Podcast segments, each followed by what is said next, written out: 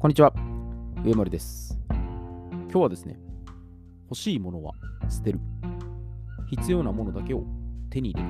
るについてお伝えしていきます。えータイトルを聞くと、え、何を言ってるのかな？っていうふうにね、思われるかもしれないです。で、これ結論を言うと、あの欲しいものを全部捨てるのではなくて、自分にとって本当に必要で、かつ大切なものを手に入れてですね、無駄なものを省いていくっていう、そういう趣旨なんですね。まあ、私の今年の個人的な、まあ、テーマの一つなんですね。お金の使い方を見直すっていうことを挙げてるんです。で、まあ、昔ですね、まあ、自己投資とカッコつけてですね、まあ、情報商材であったり、まあ、女性の購買心理を、まあ、見つけていくっていう名目でですね、ブランド品を買い漁ってた時期があったんです。で、まあ、確実にリターンがあればいいんですけども、やっぱそれはただ浪費してるだけになってることがほとんどだったんです。で、まあ、この浪費する背景として、まあ、最近では、まあ、某感染症対策の一環と、まあ、時代の変革とともにですね、こう電子マネーの普及が進んでるっていうことがあるんですね。で、まあ、電子マネー、いろいろ種類あるんですよ。で、大まかには4種類あるんですね。まあ、交通系とか流通系とか、まあ、クレジットカード系とかね。まあ、最近多いのがこの QR コード系ですね。まあ、ペイペイさんとかやってるやつです。ねで、まあ、これメリットが何かというと、まあ、消費者側ですね。と、お店側にもあるんですね。でまず現金をこう持ち歩く必要がなくなるっていうことと、でそれまあポイントが溜まっていきやすいんですね。で、まあ、スピーディーに、まあ、素早く決済ができて、まあ、その会計時間に短縮できるってことですね。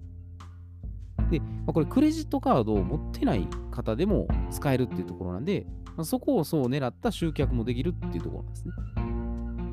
まあでも一見するとこれ便利でメリット満載に思えるんですけど、まあ、当然デメリットもあるんですよ。だからこれがまさにこれ現金所持の感覚を忘れて、もうつい使いすぎてしまうってことです。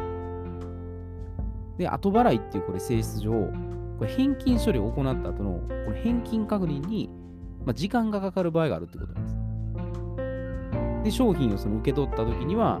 引き落としが済んでないために、直後に商品を返品しても、まあ、現金で返金されないってことがあるんですね。まあ、これ後々返金はしてくれますけど、ね、あとこれ、以前ね、あの、詰めた会社であったのが、この他のカードに一緒に入れてですよ。強い磁気製品とともに保管しておくと、その磁気不良を起こすんですね。だ摩擦して、そのカードを読み取れなくなるんです。じゃあ結局使えなくなるんです。だこういったのがまあまあ一般的にあることなんです。でも最もこれ懸念すべき事故っていうのが、まあ、有事とか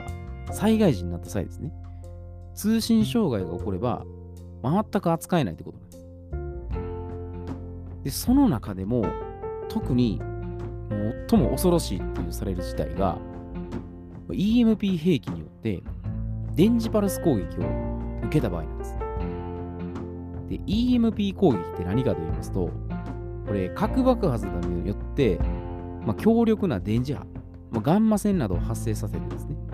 こう電子機器に異常な負荷をかけてですね、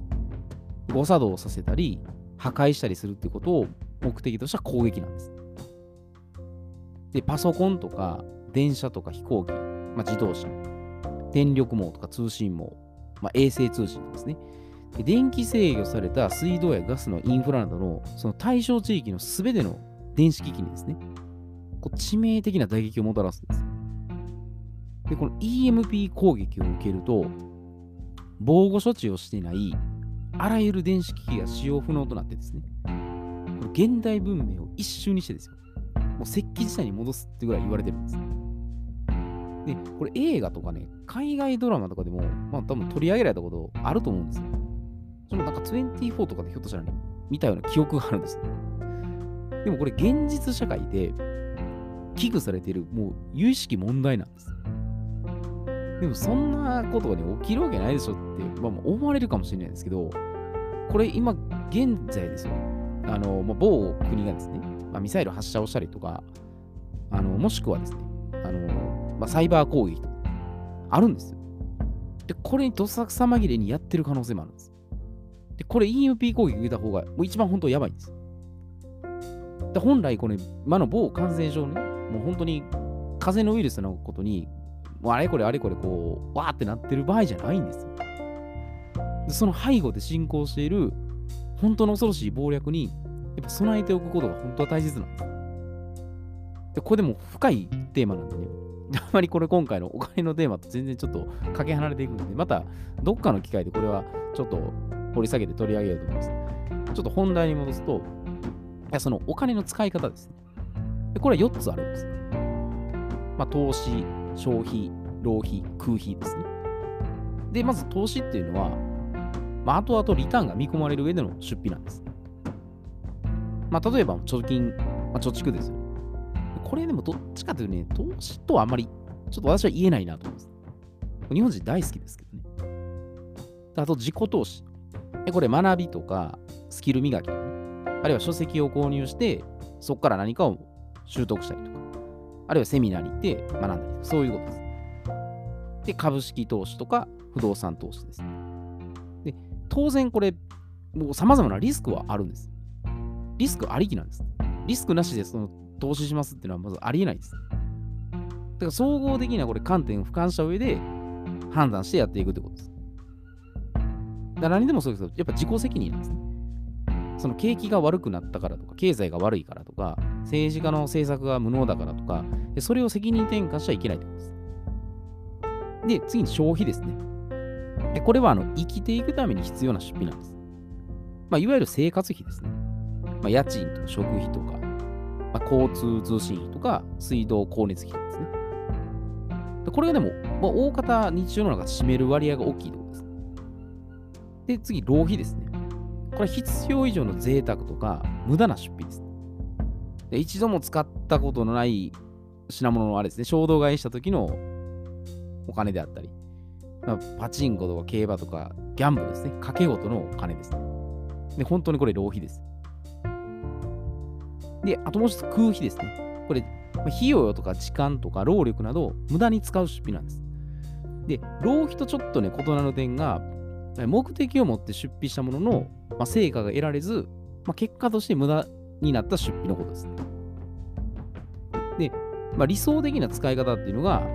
まあ、消費70%、投資25%、浪費5%と言われてるんですね。まあ、空費も一部ね、入ってるんですけどね、ちょちょっとここ省いてますね。だ月収30万円の場合だったら、まあ、消費に21万円、投資に7万5千円、まあ、浪費に1万5千円っていう風になるんですね。これも絶対的っていうものじゃないので、まあ、それぞれのその状況に応じて、まあ、比率を決めるってことですね。まあでも、世の中のね、やっぱりいわゆる大富豪と言われてる人は、もう本当に浪費が多分ないんです。で、消費も多分おそらく少ないです。思ってる以上に少ないです。で、投資にかなり回してると思います。で、この着目するっていうところが、普段何にですよ、どれだけ浪費してるかっていうのを考慮していくってことなんです。だから真っ先に見直すところが浪費なんです。収入を増やすってことですね。まあ、副業したりとか、この選択肢なんですけど、だからまずは減らす、引くってことなんです。あれこれあれこれこう足していくんじゃなくて、まず引いて削ってなくしていくってことなんです。だカツカツの節約するんじゃなくて、いかに無駄をなくすかなんです。で、ここで、その欲しいものは捨てる。必要なものだけを手に入れるっていう、この概念を活用していくんです。で、欲しいものを捨てるっていうふうに聞くと、まあ、その買い物好きの方にとったら、まあ、かなりね、やっぱ抵抗感あるかもしれないです。まあ、それが好きでやってるからね。まあ、一種のストレス発散とかね。まあ、やっぱ感情で買ってるってもあるんですよね、最終的に。で、これ見方を変えると、これ欲しいものっていうのは、供給者側の目線によるマーケティングなんです。だから欲しいものイコールウォントなんです。必要なものはニーズですね。で、これ、爬虫類の、爬虫類脳の根底にあるんですよ。本能ですよ。本能をあの手この手で刺激してるんですよ。広告とかチラシとか全部そうなんです。で短期的欲求というところにアクセスして、購買意欲を高めてるんです。爬虫類のさんも興奮しやすいです。で、そこでこのキャンペーンとか、なんとかの限定性って、私もこれ弱いんですよ。1着限定とかに言われたら、もう それ買ったこともあるんですよ。で、目に留まったら、もうガードが緩むんです。で、もう IQ 下がってるんです。正常な判断できないんです。で、その瞬間に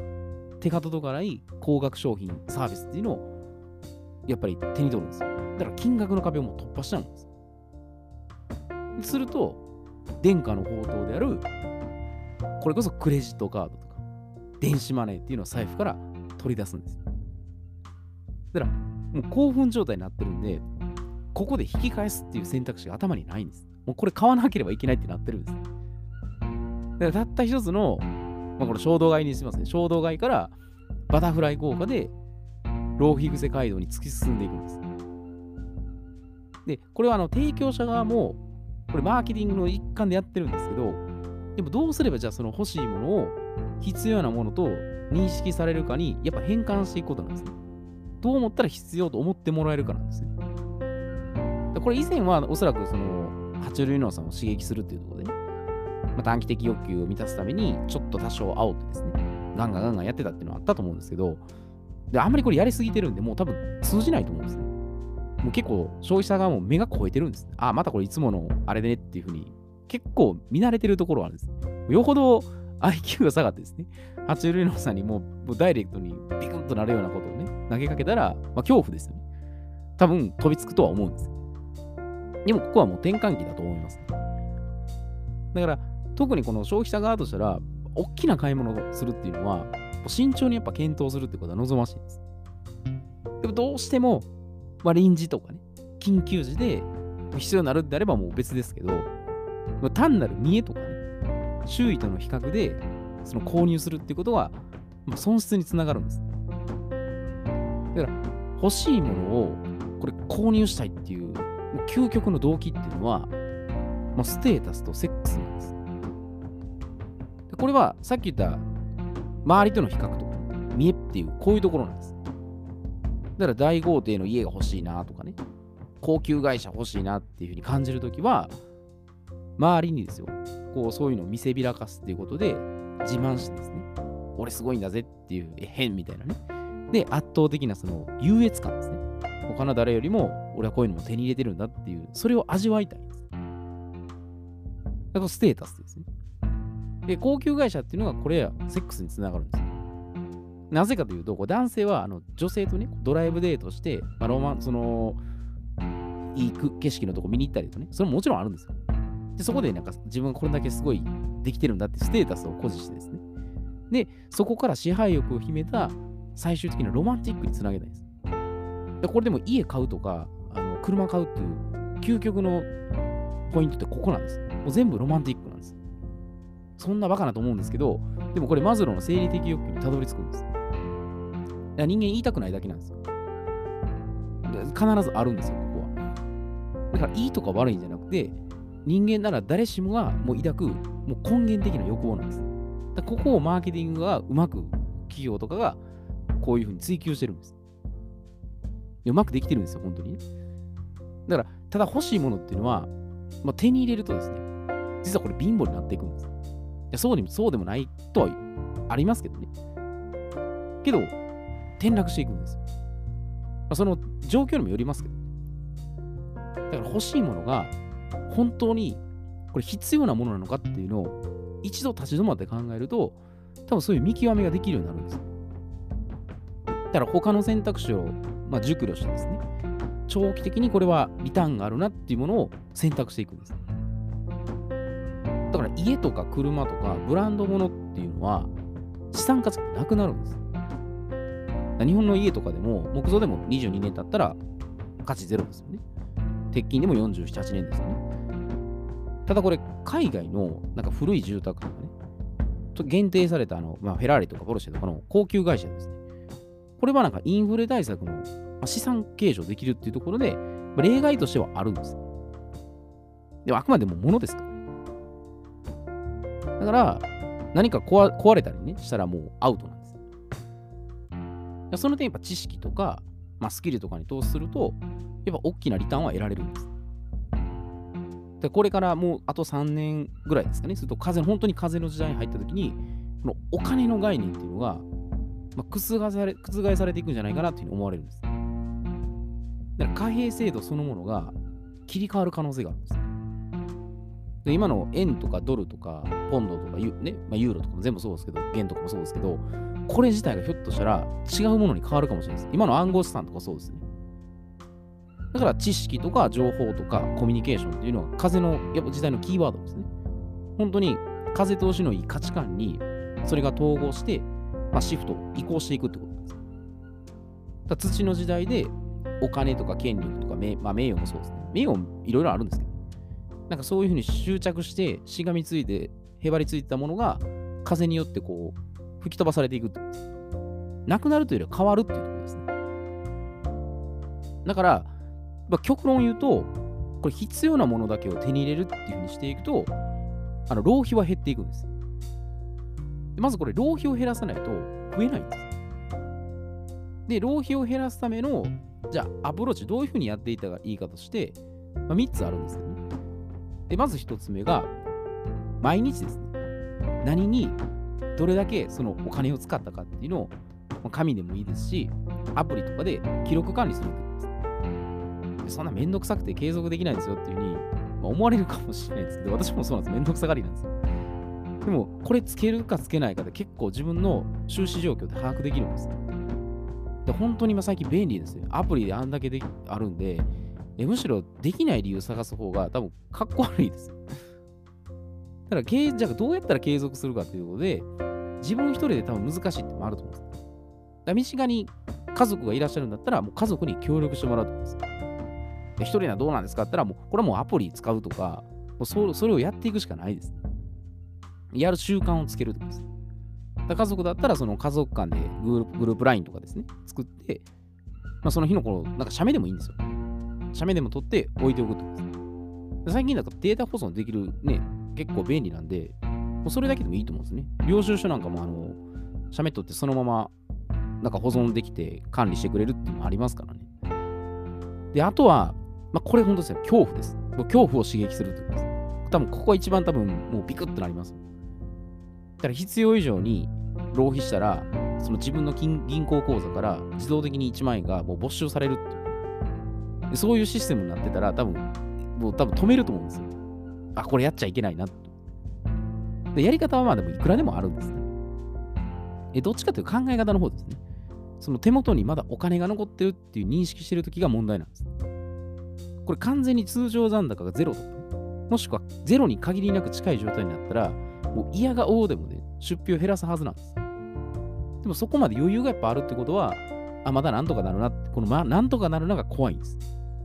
いや、ほんまにこれ一回なったんで、ちょっとびっくりしました。だ普段からいかにその無駄なことをしてるなっていうのが見えてくるんですね。これ管理して記録をつけるっていうんです。だこれは普段の多分経費とかもそうなんです。でこれ依存しだすとこういうところが多分見えてこないんです。で、2つ目は、えー、クレジットカードとか、えー、電子マネーを一切持たないんです。もう絶対に無理っていうふうに 思われるかもしれないですけど、浪費をもう絶対なくしたいんだったら、もうそれぐらいやっぱ覚悟が必要なんです。で仮にですよ、もうクレジットカード電子マネーをそのままでハサミで切って捨てるか、もうもしくは家に置いても財布には入れずに、もう必要最低限の現金だけを入れるか、もしくはもうデビットカードにするかです。で、このデビットカードだったら、あのその場で瞬時に引き落とされるんです。これ結構便利なアイテムだと思うんです。だか